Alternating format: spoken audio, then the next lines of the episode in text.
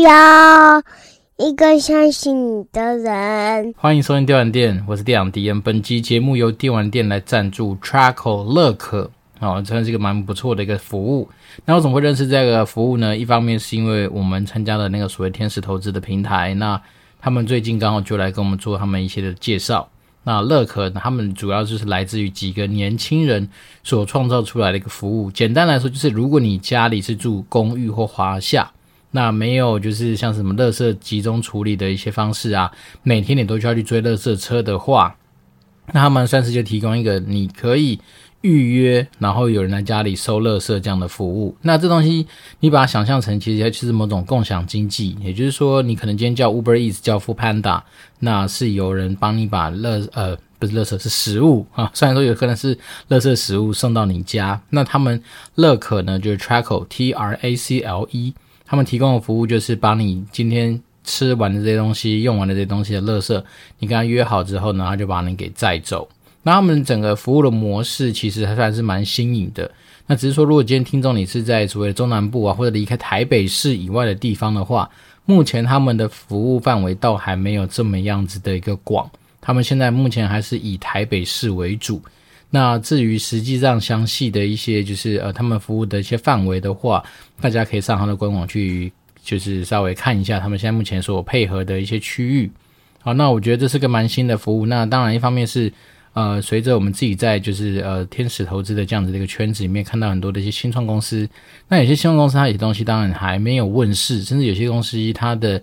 服务范围可能不见得是一个我们听众都可以接触到的一些东西，所以呃就不见得每一次都有机会来跟大家推广一些我觉得蛮酷的一些玩意。那只是刚好这个礼拜他们介介绍的东西就是有关于这种，比如说呃收垃圾这样的服务，我觉得是还蛮特别的。好，那至于他的那些呃。服务办法或服务内容，或者说，如果是有些人现在在呃打工的过程里面，觉得是说，哎，我今天有的时候在做 Uber Eats 或做 Foodpanda 的那个过程，不见得每次都有单的话，那当然乐可他们毕竟也就是用你的摩托车去去收垃圾嘛，顺便是说它也是这种另类的增加收入的来源，所以呢，大家可以去看一下，我觉得还蛮不错的。好，那当然，一方面是有的时候，我觉得这种新服务啊，你也是要有一些机运或机缘的情况之下才会接触得到。因为以我自己的生活模式来说，呃，从好像呃几年前吧开始租屋，都是租那种所谓的有那种就是集中式处理垃圾的一些地方嘛。啊，因为我们毕竟租的都是一些啊电梯大楼，然后有管委会、有管理员在那边做一些服务的地方。顺便是说，当下一开始我那时候听到这个服务的时候，我说啊。原来这个东西好像是不是我们现在的生活圈不见得会用得到啊？但是他们介绍完之后才发现说，对啊，其实整个台北市还是有不少所谓的老公寓啊，那不少所谓的华夏，那基本上大家每天都是要去追垃圾车。那当然，你现在会说什么垃圾车情缘嘛，就是哦，有些人可能已经把它当成是倒垃圾当成是每天生活交际的一部分。那那。也有些人是说到说，呃，可能很多外劳，他们可能会利用，就是在倒垃圾的时候，可以利用一些母语做一些交流。这当然是跟一些我们可以想见的一些情形还蛮有关系。但是大部分来说的话，其实像这种服务，他们还是有他们的一个潜在的市场。然后一方面是因为。其实随着人很多人年纪越来越大，哈，或者是说你可能生活形态上面已经慢慢的越来越倾向于是一个比较闲适或者比较享受的一个状态的话，当然你就不会希望说每天都要嗯，比如说不定时或者大概那个时间点，那你就是要去追垃圾车。好，那当然很多人也是说，其实在追垃圾的过程里面，除了就是安全上面，有时候真的是你来不及嘛，你可能会跑动啊或干嘛，那因此而产生一些额外的一些就是。身体上面，或是说其他金钱上面的一些消耗，那当然这样的服务就油然而生。那当然，他们也有跟很多的所谓店家配合嘛。那店家这个角色就可以扮演是说，哦，我我提供场地让你放那种就是垃圾桶。所以当今天大家收完垃圾之后，其实并不是直接送到资源回收厂，而是送到那种所谓的垃圾桶的集中地。那这东西它就整个这样串起它整个服务。所以大家有兴趣的话，可以去看一下。那因为是我们自己赞助去帮忙推广这样的这个服务嘛，所以当然就没有所谓的折扣码喽。所以大家可以去去看看，去评估一下。其实它的费用不算高，好，基本上就是一个月可能几百块钱。那就可以帮你省下来说，你每天必须要去追垃圾车，或是有些人我知道有些人用一些暗黑手法嘛，哈，比如说找到一些学校啦，或者一些公家机关的单位，然后把自己的比如家庭垃圾就拆成很多小包小包的，然后来去做这样子的一个呃丢弃。那这东西我觉得相对来说当然都比较不好，好，所以我们还是讲的是一些比较正规的一些手法。那在正规的手法之下，有这样子一个算是嗯。蛮特别的服务的话，不妨就是如果你住在台北市，那刚好你又是住在所谓的呃，比如说套房啊，或是说呃公寓类型这样子的一个物件里面没办法收垃圾的地方的话，这算是个蛮好蛮有趣的一个新的服务，大家可以去看一下。好，那讲到呃收入这件事情啊，今天早上一早大概就是在某个理财的一个社团里面，那就有一个人问了一个嗯、我觉得蛮值得拿出来讨论的问题。他那时候问题其实一开始蛮暴力、蛮直白，就是说我现在本金有一百万，那我有没有机会在两年之内变成四百万或五百万？嗯，那我想这个东西其实应该这样讲，如果以考试来说的话，这种题目当然是送分题嘛，答案就是不太可能哈。基本上你你要一次翻成四倍，那我们都知道，其实巴菲特就是股神哦，巴菲特他是这么多年下来的年化报酬率大概就二三十 percent 而已。你看，只要是年化报酬率二三十 percent 就可以让他可以有这么惊人的获利，那何况你今天只说我两年真的要乘以几倍，四倍或五倍，那这件事情其实某方来说，你的操作手法一定是非常的激进，或者说你刚好真的就是那个天选之人，再不然就是你的杠杆会开到爆。好，因为基本上你要做到这样的事情，其实老实说，在股票市场上面来说的话，应该不太可能。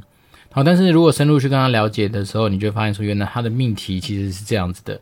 我因为想要结婚，那我的另一半是说没有买房子的话不跟我结婚，所以我会期待是说在两年之后我可以买房子啊，因为买房子而成家立业这样子吧。好，那你把它想象成，你就知道说他的目标其实买房与否都是一个手段。那买房与否既然是手段的话，让你今天从一百万变成四五百万也只是某一个手段，你真正目标其实是为了结婚这件事情。所以呢，我通常我们在分析这种问题的时候，你还是要知道症结点是说，其实你真正问题是想要结婚，那想要结婚的条件就是对方要希望你有房。好，那这东西当然就可以去做很多的讨论嘛。比如说，如果你今天有办法去说服你的另一半，不见得要在买房的情况之下才能够结婚，那这件事情其实就解答了嘛。那第二件事情是说，你买房只是一个，然后只是要一个房子。那其实我们都知道，如果你不要只奢望说一定要买蛋黄区里面的房子，甚至是好，你现在 fix 在那边感觉好像是你可能准备个四五百万的头期款，那回推之后你大概就是买个一千多万出头的一个物件嘛。好，那一千多一千多万出头的物件，也许可能还是比较偏向于是在稍微啊、呃、蛋白一点点的地方。那你是不是可以再把距离拉更远？或是说你的平数变得更小，或是你的屋龄变得更老，啊，它其实都有很多的讨论空间，而不是一个唯一解释说我一定只把压力压在所谓的我的呃那个本金从一百变成四五百，因为当你本金从一百变成四五百这件事情，其实有它的一个困难度在。那再说这个命题里面，它其实也没有特别讲到说哦，你今天的收入到底是多少钱，因为。我们那时候在群组里面聊天的时候，我就说：“诶，搞不好他年收入就是五六百万。虽然 even 现在本金一百万，他其实根本什么事都不用做，他只要认真做了个两三年，其实就轻轻松松达到这个目标。虽然说我们都知道这个东西其实有点存在不太可能的一些事情嘛，所以这样那时候只是说，反正任何事情都可以拿出来做讨论嘛。所以那时候大家就知道说，哦，他那个人的收入大概是落在，也许月收入大概七八万左右，好，我们就算八万好了。所以就代表说，你其实是一个。年收入大概一百多万出头的一个人，那那个一年一百多万，你真的不吃不喝，两年下来就两百多万嘛？那加上你的本金一百，所以也许离四五百万好像有一点点那么接近。但是你也知道，人不可能不吃东西呀、啊。随便是说，你可能也许存下来，假设算一半好了，那你这样加起来，大概你也可以，因为你的本金加上你这一年两年的所谓的主动收入所省下来的钱，你就可以有机会达到大概两两三百万的一个地步。好，那两三百万回推之后，其实你还是可以负担一个一千万上下左右的物件，所以便是说买房这件事情其实也没有想象中的这么样遥不可及。然后再来是说，如果我们还是回到以前跟大家介绍过嘛，当银行在认定你可以去贷款的一个金额的时候，或是那种所谓的成数，那其实某方来说，它是根据你月收入的百分之六十当成是你可以做本利还的一个条件。所以就是说，假设你八万嘛，那我们八万的时候帮他稍微试算了一下，他大概夯不啷当可以贷个大概八百万左右的一个贷款。好，那这八百多万那时候我记得好像是用一个像是很多人推荐是说，你不要让你的居住成本占有你的月收入超过三成，好，因为超过三成可能你的压力会稍微比较大，所以我那时候是用。八万块的三成，然后就回推，如果三十年的贷款的利本利还，一大概可以贷到这个金额。当然，如果说你今天就是哦想要达到银行上限，那你当然很简单嘛。我们刚刚说三分之一，你现在变成是六成的话，你就把它再乘以二嘛，大概是这样子的一个水准。所以你可以稍微算得出来说，如果你今天就是非要买一个你很要的好的一个物件的话，你大概还是有到一千多万的一个可能性在，因为毕竟你本身月收入还不错。那当然，现在看起来好像症结点就回到说所谓的头期款。那老实说，你要做到头期款这件事情，也没有想象中的这么困难，不见得一定完完全全要从你自己这边掏出来嘛。你可能可以去做一些，比如说信贷啦，比如说亲友之间互助会上面的贷款，都它都有可能帮助你朝向你刚刚所谓的你想买一个一千多万，啊，假设他算都说是一千二好了，一千二，呃，这样子的一个房子物件，它其实是有可能的。所以变成说，我觉得有时候在探讨这种命题的时候。回到我们自己在工作的过程里面，你常常会遇到这样子的问题，也就是说，也许有的时候你一开始就画错重点。所谓画错重点是说，你可能只是拿着你觉得你可能想得到的一个解法，然后就一路啊、就比如说，就是也许是比较钻牛角尖，或者整个就已经投入进去，然后只为这个解法上面去想很多后面的一些配套。但你殊不知，其实你早就忘记你本来开始目标。我就说嘛，其实有的时候，你如果能够有办法去说服你的另一半。跟着你一起努力，因为毕竟买房这件事情绝对不是自己的嘛。然后再来是说，为什么一定要？当然，我这东西我觉得是每个人价值观的问题。所以，那我自己只是讲说，为什么一定要买房才可以结婚？其实说真的，如果以居住事实来说的话，有的时候你去租金把它放下去，然后可以租到一个非非常好有品质的一个物件，其实也不见得不好啊。好，所以变成是说，我觉得这东西还是有赖蛮多的沟通啦。只是在于是说，也许以前你的时空背景沟通的方式，他会告诉你说，你一定要买房才可以结婚。但是随着几年之后，好，比如说可能现在的高房价，或者你自己的收入大概就 fix 在那个地方的话，那也许答案都会不太一样。那再是说，我觉得人这种东西相对来说蛮现实的，就是说，如果你今天呃你的另一半他的年纪可能到某个时间点之后，他也会比较对于有些东西可能没那么执着，或者说他可能发现到说，哎呀。其实，也许对比年轻的女性来说，或是我，当然我不知道你的你的老婆是男的女的，搞不好对于对比一些就是相对来说在呃年纪比较小、比较有吸引力的一些呃所谓的人物上面来说的话，那当然随着他年纪越来越大，他当然也会觉得说可能会越来越紧张嘛。所以，变成说很多条件。其实都可以去做一些思考，而不是一开始就跳进说，我就是要想办法透过什么，嗯，因为那时候我们在投资理财的群组里面，而且我们那投资理财是比较偏向于长期的价值投资的一些讨论，所以当他今天跳进来，就是要问这种比较短时间之内，哦，当然他说放两年，其实两年其实至于所谓的长期投资来说，还算是相对比较短的时间，哦，就算你以，以呃。固定领那种什么股息啊，每年配的话，你才领两次而已。所以，便是说，你在这样的很多的情况之下，你必须要把你的本金从一百变成四五百，我们就算四倍好了。其实是很难的事情，因为说实在的，你看，像是古癌自己那么厉害、这么会做投资的人，他也就在那时候，就是二零二零年开始，那时候就是呃非常强大的牛市嘛，然后在万物齐涨的情况之下，他才有可能做到说，哦，也许那一年他的整个绩效是有翻倍。但是现在来说，第一个，现在客观条件来说，现在不管台股或美股，都比较偏向于走熊市嘛。那熊市大家都知道，说你整个体的趋势是往下走的。所以在这样的情况之下，你除非做一些很激进的操作，要不然所谓激进是说你可能不是去买股票标的，你搞不好要去投资的是什么加密货币，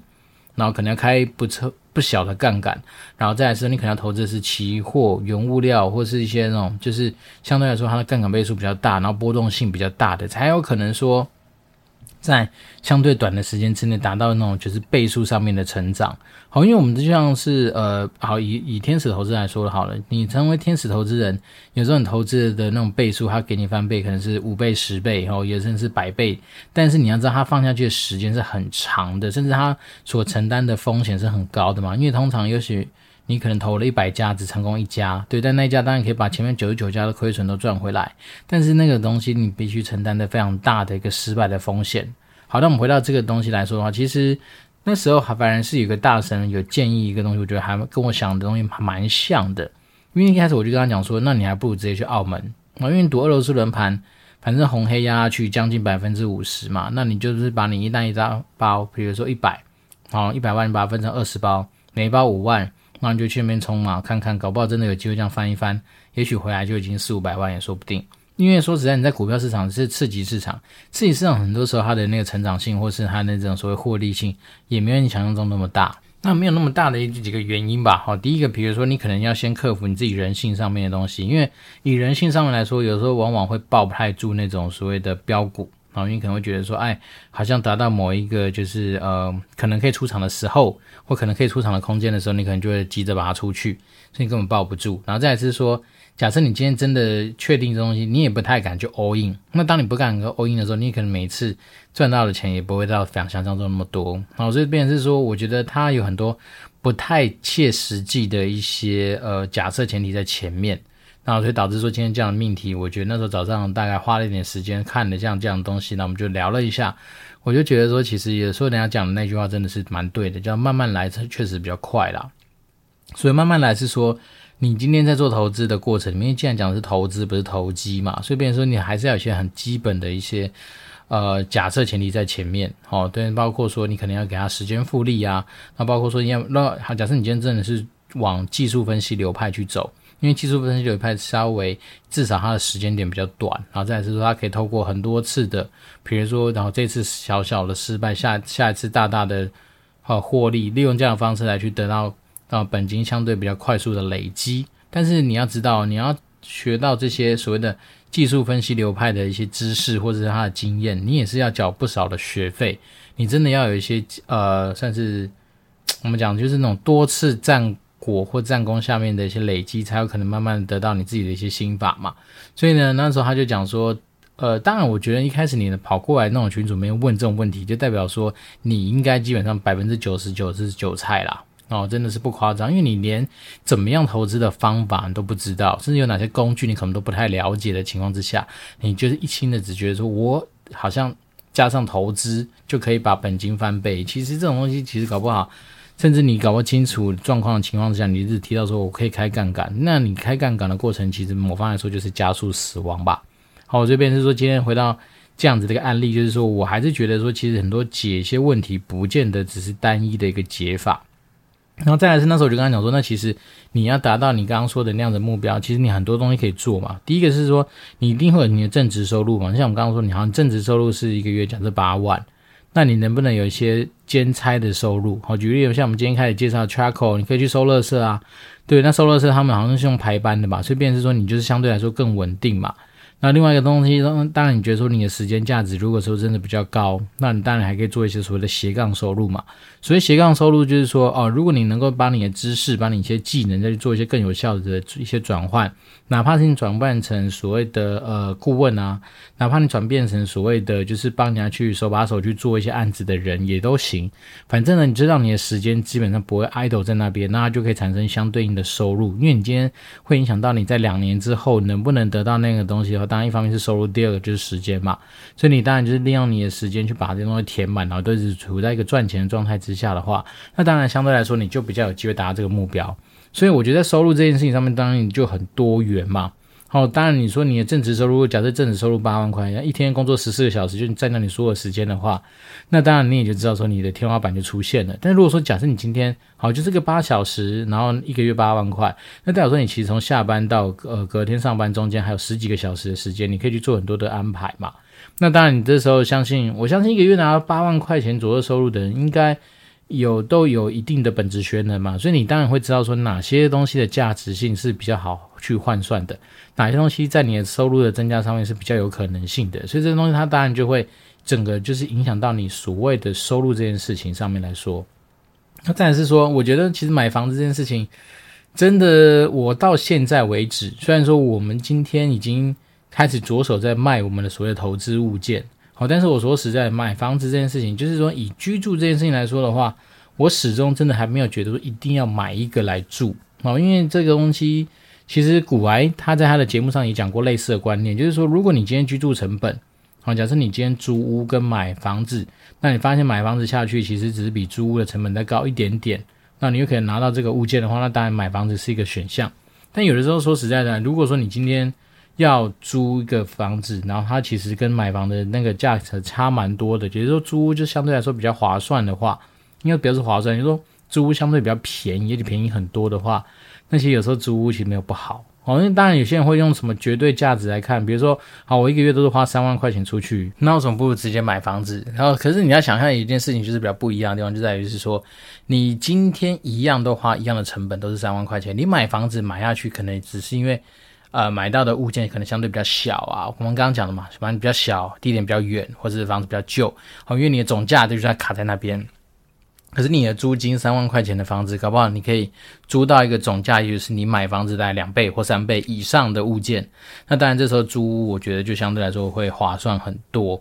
好，我因为我自己现在的处的一个状态也是这样，因为我自己租的那个房子，虽然说我不能说它的单价低，但是我们因为整个来说的话，怎样算还是比那个买房子买下去，你所。要负担的每个月的所谓本利还，哦，当然还是差个几倍的一个差距，所以当然我就是选择继续租屋。那我自己对于租屋这件事情的想法，当然是觉得说它其实是个进可攻退可守的一个选项嘛。好，比如说我现在小孩子还很小，所以我想要给他大的空间，让他可以在一个相对比较大的地方可以去学爬行啊，可以学走路啊，等等等。但哪一天等他们比较大了。好，也许他们国小国中了，他们可能就比较希望的是要一个更多自己私密的空间，反而他不需要有这么大的客厅，那么那么大的一些餐厅等等等。那我们当然就可以把这样的东西做一个重新的规划，甚至是到了那个时候，我们再去考虑说要买什么样的物件。可能也都会比较适合。好，这东西更极端，你就像我们前跟大家聊的嘛，也许有一天到老了，你可不好还不希望房子太大，因为你只期待说你的房间到厕所距离能够近一点。好，因为搞不好到时候我就已经失禁，常常性的失禁，我当然会希望说，哦，开始是憋不住了嘛，那我当然要尽量找就是厕所离我房间近的这样子的一个规划。所以，变说不同的阶段，你本来就会有面临不同物件的一个需要。那如果说当你今天是买房买下去的话，你当然要。我们都知道嘛，其实房地产在做所谓的变现的过程里面，它一定有它一定的一个算是呃缓慢性吧。好，因为举我自己在最近在卖那个房子的经验而言，其实你要从光是呃。物件去上架，好，大家不要讲那么复那么后面，你光前面跟那个房仲在做一些讨论的时候，就花一些时间啊。因为通常来说，有些房仲他所采的那个角色或立场就完全跟你不一样哈。举我自己的例子来讲的话，就是比如说我已经查过实价登录了，那我已经查过最近的他们那个整个社区开价的一个状况，所以我自己心中假设有一把尺，好，但是我就找到了一个房仲，他就是感觉得出来，他就是想要能够赶快增加。就是成交的速度，因为毕竟对于房仲而言，你没有成交都是枉然哦。哪怕是你价格弄得再漂亮、再高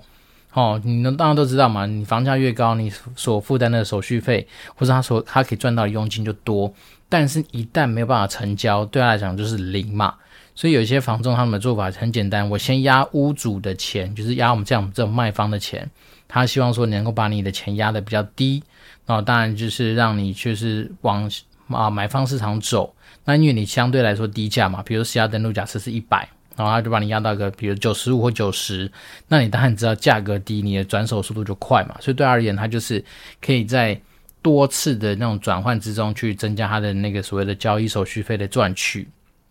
所以呢，我便是说，我就是在其实在卖房子的过程里面，其实他很很多一些。也是你要怎么讲，也是我觉得有时候很麻烦的事情。所以麻烦的事情在于说，我本来想要照着我的剧本走，我想走 A，好，可是他们可能就会有一些，比如说 A plus 啊、B 啦、C 啦等等等不同的方案来去影响你的一个心情。因为我先讲，其实呃，人这种东西也是蛮有趣的。你本来以为你的剧本都已经安排好了，可是当他讲了一些这种模棱两可，或者一些就是你也不知道到底是不是真的的一些说法的时候，你还是会被这个东西给影响你的心情。所以我自己呃最近的一个心得就是这样，就是说呃，其实房子这种东西，大家很多人都知道说，好，我今天放着它是一个资产没错，然后它可以去抗通膨，它可以去保值。但你也要知道说，当你这个资产到了某一天要变现的时候，它其实速度上面，或或是整个过程的冗长程度，其实有时候会超过你的一些想象。好了，包括说，嗯，不要讲那么复杂，光是人跟人之间在沟通很多东西的时候，你就会觉得，哎呀，怎么麻烦？为什么？我就是想这样走，那等你会给我一些其他的一些反例或是不同的意见。那，所以我自己的习惯是怎么样去对抗这件事情，就是。我只能说，幸好我们平常广结善缘，那都有这方面的一些人脉。好，比如说有专门在做投资客的一些朋友，那也有就是本身就是在做房仲的一些朋友，那也有本身是就是呃，可能有多次买卖房子房地产经验的一些前辈。所以像我今天假设我遇到这样的状况啊，我我想知道说我自己所定下去的开价的一个策略，或者我自己定下去的一个开价的一个条件合不合理的时候。我当然就可以利用这些大神们的一些帮忙。简单的说，我并不是刚刚说，哎，你帮我定一个多少钱，而是我都会把一些客观的条件的资料给他，比如说近期所有实价登录那个社区的一些资料，然后再来是说它的平均水位在哪里。那我是依照什么样的角色呃角度去开我自己的开价跟底价，还有我自己最后想要实收的价格。所以我其实是有经过这样的去试算之后，那当然。大家看完通常都会说，你就照你的走啊，因为那个看起来我们刚刚说的那种比较想要压低你价格的房仲，哦，他们的策略应该就只是为了要增加他们的周转率，所以周转率就是说赶快把你这东西用低价的方式卖掉，反正你牺牲掉你的利润，那当然你可以增加你快速的一个时间。所以最近就是有遇到这样子的一些想法哈，因为包括说今天早上看到这个案例，那我就要回想起来说，对啊，其实你买房是一个议题没错，可是你这件事情买房跟你的增加收入真的只是一个手段，你就是为了结婚嘛，因为你就是喜欢那一个，但当然中间还有些网友总是会有一些就是啊这样的女生不要也罢啦，巴拉巴拉那种，我觉得那个都是无无效的一个建议啦，因为说实在的，我们今天有时候在探讨一些问题的解法的时候。好，不管你在工作上面或在哪里都一样，其实你总是会有一些所谓的限制条件嘛。所以当你今天限制条件出来的时候，你总不能说干有这样的限制条件，我就去不去解这个问题，不行啊。所以你还是要在这样的限制条件之下去，但求你今天能够得到就是相对合理，或者说相对价值比较高的一个做法。所以依照今天这样的 case 来说的话，当然当下一开始我还是会抱怨一下，我想说奇怪，你为什么？就是不去尝试一些其他的做法，而是一开始就直接跳到一个死胡同，是说我希望能够把一百万的本金赶快快速的翻倍到四五百万，而且在两年的时间。如果干，如果我真的知道这个东西的话，那我还要在那边做那么多这么辛苦的事情干嘛？对不对？所以有人变是说，我觉得，嗯，依照这样子的一个心得啦，我只能说，我们就是想办法去把这些客观的一些好，比如说增加收入，那减少支出的方式，我觉得没什么好讲的，因为减少支出其实。你通常来说，正常人都会找到一些，就是你无形之中已经会找到很多省钱的方式，那当然就没有什么好去赘述的，反而是说应该针对他的症结点，他的问题症结点来去做一些，呃，看能不能找到一些突破的破口。包括说，我真的是觉得，其实他可以花一些时间去跟他的未来的老婆，或是现在现在是未婚妻吧，或是未婚夫，好不知道，反正这样子的角色可以做比较多一些比较理性面的沟通，而不是只是一个是非题，说我到底要不要买房，好，或者是不买房就不结婚。其实你没有那么绝对啊，你也可以是说，我们能不能先结婚，先租，但是我承诺你在未来五年到十年之内去把房子买下来。好，那再来是说，如果说假设对对方真的也是蛮重视你们之间的关系的话，其实买房与否，它也许假设对应的是一种叫什么呃安全感啊、踏实感，那其实你还是可以从很多其他面向东西来去做到一这样子的一个效果。那包括是说你买房也没有说一定要买新城屋嘛，那你可以买中古屋。那有些人也可以说，那我去买预售屋嘛。反正如果你只是要买房这个事实的话，你的配套措施其实是非常非常的多的。那再来是老实说，台湾你说真的高房价，但是还是有些地方它的房价真的是可能很低啊，或者说刚好最近也许是有些开始修正啊，或者说有些地区它真的就是被套在那边嘛，因为可能也许物件真的太多，人口真的太少。好，这边是说，嗯，我觉得解法这种东西，这样今天这样的 case，其实就引发出很多你可以去思考你在解答一些问题上面的一些做法，而不是单单一开始就是。好像我们是一个投资的社社群，然后你进来就是想问说，你们有些什么乘以几倍的一些获利？老实说，如果真的这么好做，那那我想大家应该都会发现，你自己身边应该很多人早就不用工作了嘛，对不对？所以其实也没那么简单呐。那再来是真的深入去问了，你就发现说，很多人都会有那些错误的观念，都会觉得是说。我周遭的朋友好像都不懂得投资，那我这边只要加入一个类似于可能有在讨论投资的地方，好像我就转眼之间我可能就变成某方面来说的一个天选之人。但是永远要记住一个事实，就是百分之八十的人在整个市场上面，如果你都是寻求一些百分之八十人都会用的一些做法，或是一些百分之八十人的那种所谓的嗯暴力式回馈的期待的话，那我只能说你可能最后结果就是走向了百分之八十就是吃龟苓膏的人。对，这边是说有的时候他们是说，像我最近在学那个所谓的技术分析的一些事情啊，那我们那个大前辈他就直接提醒我们说。在投资市场里面，你想要获利，蛮多时候你都要去做一些反人性的操作。那所谓反人性的操作，就包括像我们刚刚说的，你自己的心态可能要第一个要先正确，而不是就是满脑子就是只想着说我今天如果没有赚个两三倍，好像就不是等于有获利，好，或者说投资其实是一件很简单的事，其实一点都不简单啊。那这些东西当然以后有时间的话，我们可以再花时间再慢慢聊。那今天主要就是根据我们看到这样的 case 衍生出我们对于收入面啊。对房地产这件事情上面的一些分享，那当然我最近的物件也开始持续在跟房仲接洽当中，应该没多久它应该就会上架到公开的地方去。那当然也是期待是说它能够呃能够顺利卖到一个我期望的价格啦。然后我自己有设定一个，比如说我希望的获利空间，那我去试算一些相对比较合理的一些资讯。好，当然到时候有兴趣的话，我们可以再持续跟大家做一些分享。好，那我们今天这一集又是没有新的听众留言，不过没有关系，是非常像极我们自己日常生活录音的节奏。那今天也非常感谢有网友提出这样的问题，所以让我们可以能够对症下药的去直接针对这样的命题来去做一些比较嗯开放式的讨论啦。好，但是它至于是不是一个呃绝对正确的解，我只能说不绝对不是。好，我可以跟你保证，绝对不是一个正最正确的解。但是你还是可以去思考到说有没有什么样可以是是比较适合你自己的一个解答。对，那我们只能说就是尽量把握这样的生活的一些东西来跟大家做一些分享。那大家不要忘记，我们今天一开始要跟大家推荐一个 trackle，T R A C L E，乐可吧，乐色的乐，可乐的可，乐可，也就是用。他们的一个模式来帮助你去收垃圾，但是你家如果就本来就已经有什么资源回收的中心啊，本来就有人在收垃圾的话，当然就是这种服务你就可以直接跳掉。但是如果说你假设今天家里就是没有这样的服务，那不妨去看一下，我觉得应该还蛮酷的。尤其是对于那种租套房的啦，或者在外面租屋主来说的话，有人帮你收垃圾，其实可以无形之中节省掉你很多的时间或者很多的烦恼。好，那我们就把这样的时间留给大家。那今天是一周的。对，今天礼拜二，对，因为昨天晚上有些状况，所以没有办法在礼拜一的时候录音。那今天外面天气也是爆干热，那在汐止这地方，其实下午都有一些下雨，所以很奇怪。假如下过雨之后，再再加上这么热的天气，它就是整个湿度就被拉起来，所以其实不是很舒服啦。好，那不要用这样东西影响大家，我们只期待说